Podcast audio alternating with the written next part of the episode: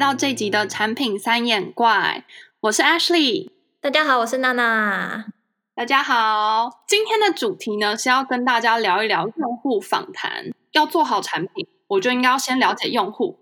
但到底用户访谈应该要怎么做？是不是随便找几个用户，然后来问问他们问题就好了呢？今天我们邀请到了趋势科技的资深使用者研究员，同时也是 UX 四神汤的共同创办人 Sabrina 来跟我们分享一下用户访谈还有用户研究员这个角色。那先请我们今天的来宾自我介绍一下。嗨，大家好，我是 Sabrina。嗯，我现在是在趋势科技里面担任资深使用者研究员。之前是在上海的一家叫指南创新的设计顾问公司担任 Design Strategies，就是设计策略师。嗯，它的主要职责范围包含了使用者研究，然后专案管理跟服务设计。耶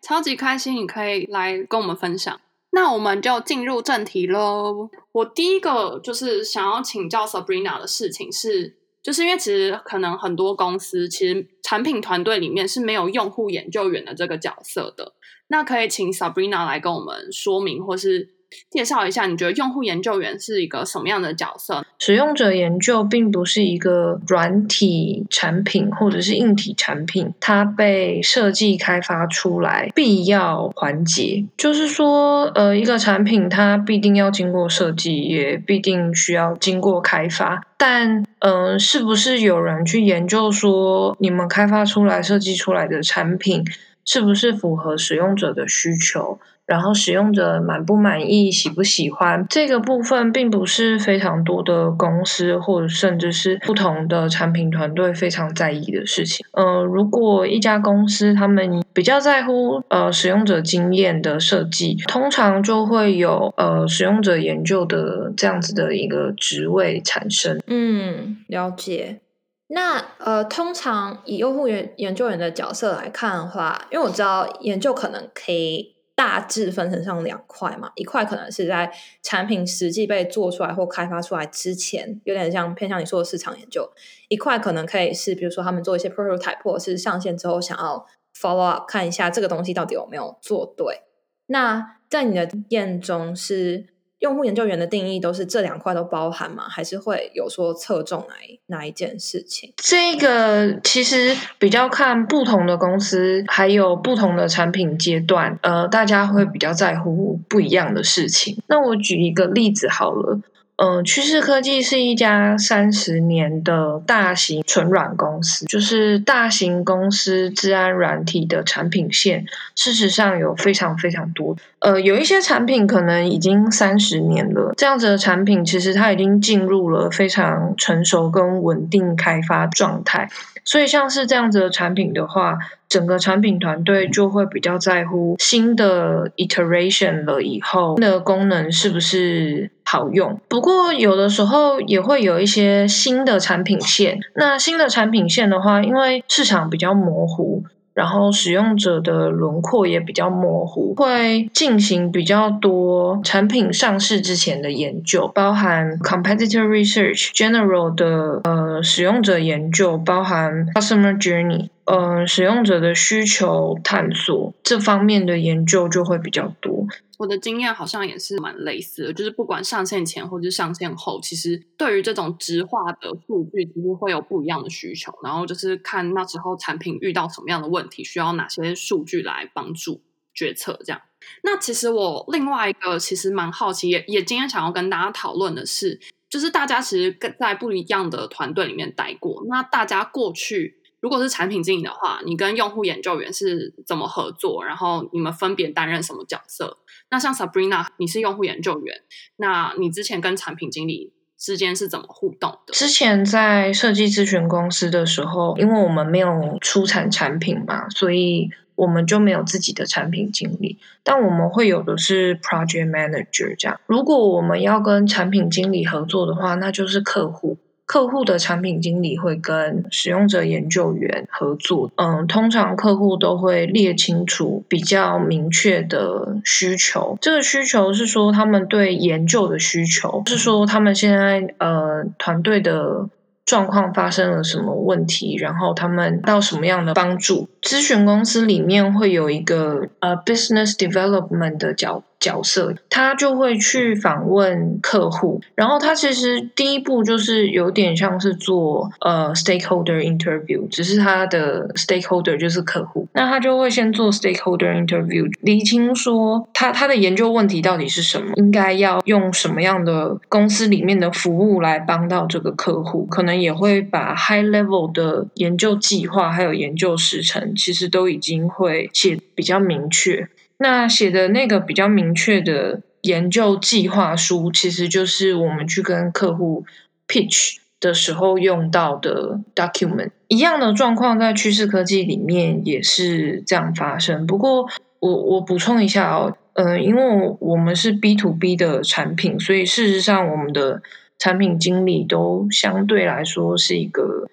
呃权力非常大的一个角色，这样，所以他通常。状况就是他一声令下以后，可能有一百个 RD 就会开始动作。趋势科技一个 PM 会对到一百个 RD 吗？嗯，就是看开发团队有多大。通常这个规模大概是四十个 RD 到六十个 RD 啦。但是有一些确实是会到上百个 RD，所以其实会动到的规模是还蛮大的。那大家就可以想象，趋势科技的产品经理其实是一个德高望重的角色。这样子的情况底下，这个产品经理。他有想要了解的问题的时候，有的时候是他不一定知道有 UX researcher 这个角色，或者是他不一定了解 UX researcher 工作内容。其实他有什么问题，他就会自己想办法 reach 客户，或者是他可以跟 sales 或者是 support。在这样子的情况底下，趋势科技里面的 UX researcher 平常的日常。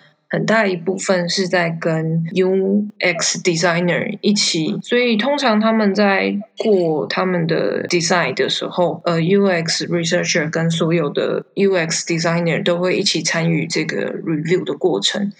那在 review 的这个过程的时候，UX designer 有的时候就会提到说，呃，现在其实这个团队非常需要 UX research 的帮助，那可能就会由。这个 UX designer 去做 coordinate，跟这个 PM 介绍说，哦，我们这个时候可能 involve UX researcher，说 UX researcher 可能就会进去，或者是可能产品开发的团队可能之前也有跟 UX researcher 合作的经验，如果从之前前人表现，他们能够了解到 UX research 的。benefit 的话，他们也有可能会直接跟 UX 部门的主管说：“哦，我们想要 request 一个 UX research 的 project。”这个时候，呃，公司里面的 UX researcher 就会做 stakeholder interview 啊，去了解这个团队遇到了哪些问题。那这样子的情况，就跟我刚刚前面讲，就是有一点点像那个咨询公司里面的 business developer 在做的事情。哦，了解。嗯，在在 Spotify 的话是，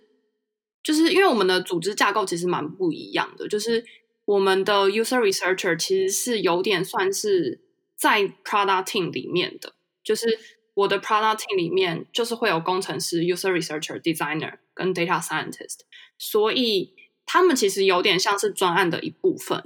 然后他们是跟着我们整个专案一起在走，跟我们一起讨论目前专案的进度啊，然后我们目前专案遇到什么困难，然后他他也会给我们 input，说他觉得这时候可以做哪些研究来帮助我们理清。有的时候可能是他自己 initiate，他觉得有这个需求，然后有时候可能是我或 designer 觉得我们好像需要做一个研究，就是只要这团队里面的人都可以 initiate 说我们有这个 request 这样子，user researcher 就会是 main role，然后他就会去。主持要怎么样进行这件事情，不管是 design sprint 或者是 usability test，可能我们就会讨论说，那我们要去哪里做这些测试，然后呃怎么做，然后访纲要长什么样子，要怎么访问，都会是由 user researcher 来主导。所以我觉得好像跟就是跟 Sabrina 的经验蛮不一样，就是这种合作方式，等于他就是已经分配给你的。一个 team member 了，嗯，对对，他就是我的 team member，他就是跟我一起做这个专案。我觉得可能他 context 也比较多吧，因为他如果跟你们一起跑 spring 的话，他基本上就可以蛮了解所有的状态。他的就是他 involvement 会超高，但是我觉得可能站在公司的角度上面，这样就变成说他必须要有很多的这种 user research 的 resources 给每个团队，因为如果都比较贵。就是因为我们的状态是我们理想状态是，其实每个 Scrum team 都有一个 user researcher。但因为其实 user researcher 超难招，然后常常招不满，所以我其实我的 user researcher 他就要嘎两个 scrum team，然后对他来说就辛苦，嗯、因为其实一个 scrum team 里面就有很多 project，他就变成说他可能没有办法每个 project 都跟，就是我可能会帮他来来说哪些是需要 user researcher 的跟进的，然后他就只要跟这几个 project。后来的合作形式会比较像是这样，因为也是有一点资源不足的关系。对，我觉得我的经验跟你后来说的那个比较像，就是我我之前的状态都呃是没有像比如说有一个用户研究部门跟一个产品部门离那么远，还要要去申请之类的，呃，会比较像是 Ashley 说的那种共用 resource 的状态嘛，所以他可能会雇几个 team，所以在这个状态下，我觉得就是有一些比较小的研究。用户研究员可能就会变成我跟我的 designer consultant，就我们可能会问问他说，我们现在想要做这件事情，你有没有什么建议？比如说，你觉得我们可以用什么方法？那至于可能在执行访谈上面，有时候我跟我的设计师就会直接去做。比如说，我们之前很常用那个 usertesting.com 直接 schedule，然后或者是我们会自己去做一些小的，比较像 guerrilla testing，对，就是在资源不够的时候，可能他会给我们一些建议，然后我们自己去做。然后，如果真的是需要比较探索性的，像我现在在做的专案，就是非常需要 discovery，所以我们就需要 user researcher 真的做一个实际的 plan，这样子有点像是难度吧。越模糊的东西，我越需要 user researcher 帮我厘清。那如果稍微明确一些些，有一些 guideline，我们可能就会自己去做。我想要补充一个事情，就是其实趋势科技里面。就以大型资安软体的这个 segment 来说，我们的 PM 就是并没有这么多，然后另外就是 UX researcher 其实也没有这么多。但我自己有觉得说，嗯，除了公司嗯可能需要多花一点点心思在 UX research 或者是 research 相关的 activity 之外，其实我们也面临到。嗯，很多的困难，困难的点就在于说，呃，因为我们是大型。企业用的自安软体嘛，所以 actually 我们的 persona 都是大型企业里面的 IT 人员跟自安调查人员。所以像就算是 RD 们有办法很快速的帮我们做出一个 prototype，让我们可以去做 usability test 好了，其实也没有办法找一般的公司里面的同事来当我们的 guerrilla testing 的对象，对啊，因为就是产品里面的那些内容跟功能可能。都是一般人没有办法理解的，嗯，所以遇到蛮多的限制。然后另外就是像你们刚刚有讲到说，可以用那个 user testing，就是去做一些 unmoderate 呃 remote research 嘛。但我们其实也没有办法，因为第一个是我们是 to B 的产品，所以其实。呃，那个 customer profile 本来就已经非常小了。我们很大的问题其实是出现在 user pool 这一块，对，嗯，就是不管是公司里面或者是公司外面，也导致我们没有办法做，比如说 A/B testing。没错，我觉得这真的是 to B 跟 to C 很大的不同。嗯，而且我觉得就是刚好你做的治安产品的那个 user 又非常的 niche，就是很难找到这样子的用户。对啊，所以就会比较挑战一点这样。那所以刚刚其实我们大概讲了一下，不管是 to C 端的、to B 端，或者是你是在一个比较像是乙方的角色，用户研究员跟产品经理会怎么互动？那我怎么样是你理想中的合作方式？我觉得我比较喜欢的方式，都还是有足够的。呃，resource 大家来做 UX research 这件事情，嗯，这样子的事情其实就体现在，我觉得跟 Spotify 的状况是比较像。UX researcher 他其实被 involve 在呃一个团队里面比较深，嗯、可能包含这个产品它才刚要被 initiate 出来，然后它可能第一个版本刚发出去，然后到第二个版本发出去，嗯、这中间其实都有可能可以做比较多深入的 UX research，就是我们真的找呃使用者进来，不只是了解他们的需求，然后也做呃 usability test，给很多 feature。还有 roadmap 上面的建议，我觉得会是比较健康的状态啦。不过，我觉得对于我来说，这是一个比较理想国，我们还在往那个方向迈进当中。嗯，嗯，嗯，其实我自己在合作经验上，我其实也觉得这样超级好，因为。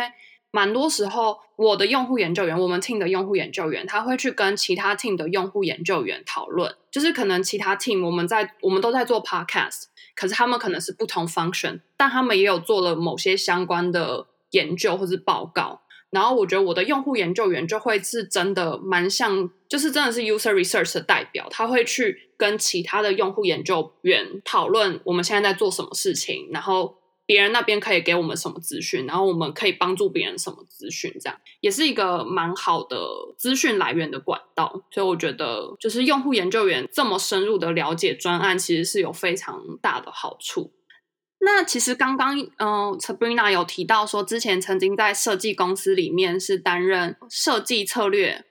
顾问这样子的角色。那我其实蛮好奇，就是你在这个。你在做这份工作的时候，你跟甲方的产品经理是怎么互动的？然后你平常的工作形态大概是什么样的？嗯，我讲一下，就是设计顾问公司这样子的形态好了。嗯，事实上，在大陆或者是在美国，呃，设计顾问公司都是一个比较贵的一个服务。它贵的点就是说，当你的需求并不是非常明确的情况底下，他也能够帮你把呃一个 project 做好。我在当设计策略师的时候，呃，一刚开始就见到那个甲方里面的产品经理的时候，我们一定会先聊天。他他会跟我 walk through 一次他的产品，然后可能会跟我介绍一下啊，他的 business goal 包含什么。呃，它主要的 competitor 是什么样的状况？那公司的 strategy 又是什么？现在团队里面的开发能量，或者是销售能量，或者是 marketing 的能量，角力分布大概又是什么样子？那我们要做的第一个事情也是 stakeholder interview。那我就会请呃产品经理去邀请，就是他的主要的团队。的成员可能就包含 tech lead，呃，如果有 sales lead 或者是 marketing lead，可能通通都会被我们访问。呃，乙方跟甲方的合作这样听起来好像很像，但实际上乙方还会多需要处理职场政治的问题。我们必须要了解到某一些部门的这些主管，他们不一定是完全 support。某一个 project 的诞生，那主要的问题可能会出现在哪里？那我们接下来进行整个 project 的时候，我们又应该要如何去说服这些不好说服的 stakeholder？那其实我都会这样子跟大家说，就是当如果甲方里面内部都处理的好好的，怎么可能会再找一个第三方的人进来帮你们做一个 project？一定就是因为你们内部处理不好。所以需要有一个第三者来进来帮你们做某一些事情。或者是帮你说某一些你可能不方便说的话嘛，比如说我们也一样写好自己的 research plan，写出来了之后，我们就会找所有的 stakeholder 进来，然后去让每一个 stakeholder 都能够充分的表达他们的意见。在执行的过程当中，我们也会尽量的去邀请嗯、这些 stakeholder 们进来参与，那就是可以透过我们跟呃 stakeholder 呃很频繁接触的这个过程，我们其实。也在研究这些 stakeholder，就是去了解这些人，我们应该要如何跟他们沟通，跟攻破他们的心防，让他们有办法继续支援个 project 这样子。最后面我们在处理报告的时候，我们也一定会把 business 的考量通通都考量在里面，也会平衡，比如说 technical 那边有什么样的 concern，然后 marketing 那边有什么样的 concern，定好说啊，marketing 可能需要有哪一些 follow ups，让这个 project 有办法继续进行下去。那我们在做的工作就很多时候是在帮忙某一个产品经理做 coordinate。他可能过去在他自己公司里面不容易说服一些人，或者是不容易解决一些问题，那其实都是可以透过这个 consulting service 完成之前不好做的事。我觉得很有趣诶，我从来没有想过 consulting 对于 stakeholder management 的技能那么篇幅那么大吗？嗯，好有趣哦！原来就是其实蛮多时候是一些政治角力的工具。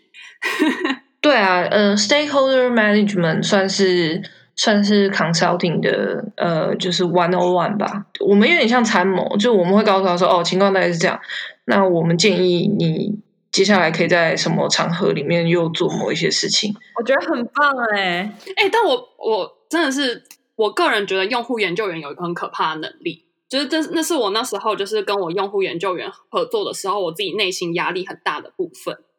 就是我觉得用户研究员超级会观察人，然后这件事情其实蛮常让我觉得很害怕，因为我就会想说，我现在讲这句话，他会不会觉得是什么意思？他会不会？我说我现在肢体语言是不是表露出了什么不应该表露的讯息？我那时候跟用户研究员讲话的时候，我都超紧张。其实我觉得这是所有用户研究员都会做的事。诶，像我在趋势科技里面，我可能。也对到大概有四五六个 PM 吧，那这四五六个 PM 可能又对到可能十个 technical lead 好了。其实每一个人他们的个性，然后他们的 background，他们的在意的事情，我们内心会有一个档案，我们知道跟谁说话的时候。要用什么样的角度去跟他们说，然后这个事情会比较容易进行的下去。那我那我另外一个很好奇的是，就是从你这么多的担任用户研究员的经验啊，你觉得什么样是你理想的合作方式？不管你觉得是对团队最好，还是对对公司最好，还是对产品最好？嗯，我自己觉得，依照我刚刚跟你们说的，就是。其实 UX researcher 我们其中一个核心技能就是我们会归纳跟整理各种各样复杂的情况。我自己最喜欢跟产品经理合作的方式，就是我们真的是好伙伴、好朋友的状态。意思就是说呢，他有烦恼跟我讲，他高兴也跟我讲，然后他担心事情他也跟我讲。其实 UX researcher 就会。能够从你说的所有事情跟你状态，我们就会判定你这个时间点，可能我们做某一些事情就可以帮到你。我们在跟你提出来说，哦，我觉得可能做什么样的事情在可以帮到你的时候，你也可以很直接的告诉我们说，哦，嗯，什么事情可能不适合，为什么？什么事情可能需要怎么修改，为什么？嗯，我自己是比较倾向就是最直接的互动吧。嗯，透过这样子的方式，就是我们有定期的 sync up 的 meeting，我们就能够确保，就是你呃产品经理想要提供的这个 roadmap 是呃可以顺利的被开发团队执行之外，呃，在 user experience 上面，它的 design 呃易用性啊，产品满意度都。也是在相对比较好的状态。如果是这样的情况底下，我就会觉得是很不错。不过，就像我们刚刚在聊的时候，就有讲到说，这样的情况底下其实是蛮需要有非常多位 UX researcher，而且这些非常多位 UX researcher，他 involve 在产品里面很深，同时他又跟其他的 UX researcher 也有呃很深的交流。这样他们才能够看到 end to end 的产品轮廓，因为如果他是在某一个 Scrum 里面，呃，如果要帮到整个 user experience 在产品里面跨 feature 的时候，它还是 aligned，然后也还是 smooth，就会需要 UX researcher 跟彼此之间的 sync up 也很密切，这样。娜娜觉得呢？娜娜觉得，就是站在产品经理的角度，你会觉得怎么样子跟用户研究员的互动方式是对产品最好的？我觉得有点像是可以互相一起探索产品，就是有的时候产品经理可能想要达成某一个目标，但是他不一定知道，呃，我应该要探索哪些事情，然后获得哪哪些资讯，然后用什么样子的方法。才可以做我要做的决定，然后协助我达成那个目标。所以我觉得对我来说，呃，如果可以跟用户研究员有那种很 high level 的讨论，就是关于呃你的团队的愿景、目标，然后两个人一起激荡出呃我们该做什么样的研究，或者是我们现在缺什么样的资讯，做完这件事情。我们可以补足哪一块我们原本不知道的资讯，然后让那个资讯来就是 inspire 整个团队更好。像这样子的互动，我就会觉得很有帮助，是一个一一个团队大家一起做一个专案的感觉，然后每个人都可以有不同的 input，然后用户研究员也是一个非常重要的 input，然后对，真的，方案应该要变成什么样子，应该往哪一个方向前进，有很明确的想法，这样。嗯我自己也是蛮蛮赞同的。那因为其实刚刚 Sabrina 因为我们也有提到说，当然这是一个非常理想的状态，就其实蛮多现实的层面是你可能就是没有那么多用户研究员的资源。那我想请教一下 Sabrina，你觉得站在用户研究员的角度，你觉得可以提供什么样的建议？如果你们公司是没有用户研究员的部门，或者是没有用户研究员，那你觉得可以怎么样补足这一块角色？我我先说一下我的立场，我的立场是觉得说，用户研究这件事情啊，并不一定要用户研究员来做。其实 PM 做，designer 做，RD 做，我都觉得非常开心。这个思维其实是在 UX researcher 的领域里面，呃，有点像是一个万年的问题。就是如果大家通通都可以做 UX research 的话，那就会更少公司想要 hire 一个 UX researcher。不过我自己的角度是觉得说，哦，如果大家通通都做，确实大家可以不用 hire 一个 UX researcher，我觉得很棒。为什么我这样讲？就是，嗯、呃，UX researcher 会有自己的专业，没有错。我们我们解读问题的能力可能。会比一般不是做 UX researcher 的人要来得好一些。然后我们去分析资料的能力，呃，看到 user insight 的能力可能会比较敏感一点。不过确实，呃，没有那么多公司有 UX researcher 的这个资源的情况底下，我觉得只要大家有这个心，就是你有想要了解 user 是不是喜欢你做的产品。是不是满意你做的产品？然后是不是觉得你做的产品好用？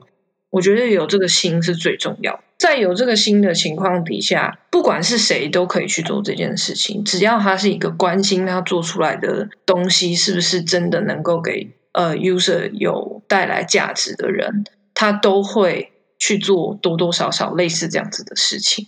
嗯，接下来才会谈到说，那你做 user research，你的。Quality 怎么样？